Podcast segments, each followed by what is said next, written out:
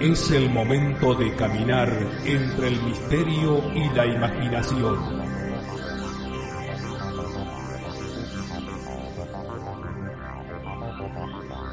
Es el momento de caminar al filo de la realidad. Conduce Gustavo Fernández. Junto a Quique Marzo y Emanuel Yudice.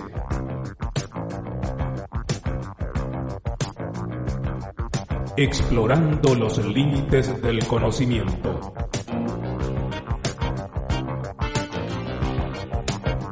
Locución José Ruiz Díaz.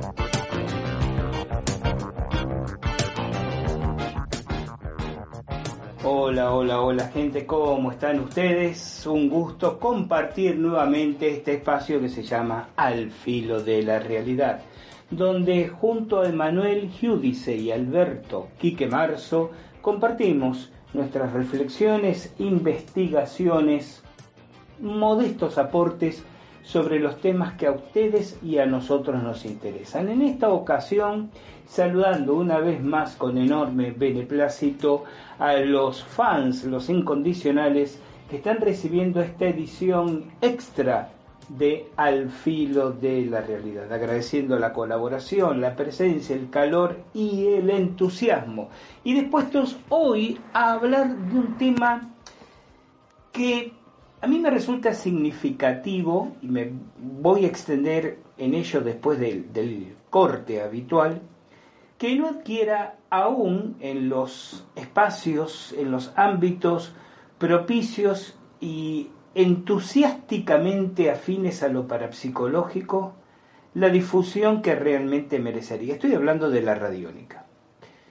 Eh, alguien me discutirá si puedo considerarlo una ciencia yo tengo, tendría mis propios argumentos, básicamente en que creo que todo objeto de conocimiento y que tenga una metodología para acceder a ese conocimiento puede considerarse una ciencia. Podríamos hacer una discusión semántica sobre el empleo que a la palabra ciencia le estoy dando y eso sería harina de otro costal. Lo cierto es que la radiónica básicamente el conocimiento y manejo de los campos sutiles del universo y obviamente de la naturaleza humana, por ser partícipe de ese universo, para actuar a distancia sobre personas, sobre lugares, es eh, algo que, por un lado, la parapsicología, la, la, bien llamada o mal llamada parapsicología, como, como sea que la querramos entender hoy en día, ¿no? Si, si, tanto si pensamos en esa parapsicología académica, universitaria, de laboratorio, experimental,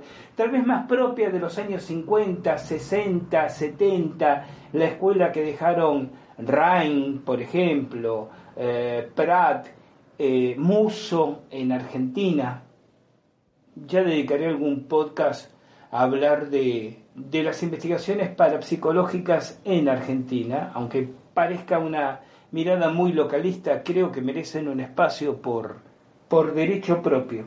O esa parapsicología de los pasquines semanales, de las eh, revistas de más o menos eh, dudosa o fiable credibilidad, de los shows televisivos, de los invitados de, de, de set, ¿no? de plató. En cualquiera de esos ámbitos, donde a veces el límite entre parapsicología experimental, tarot, esoterismo, magia, se, se confunde, la radiónica em, no suele ser considerada.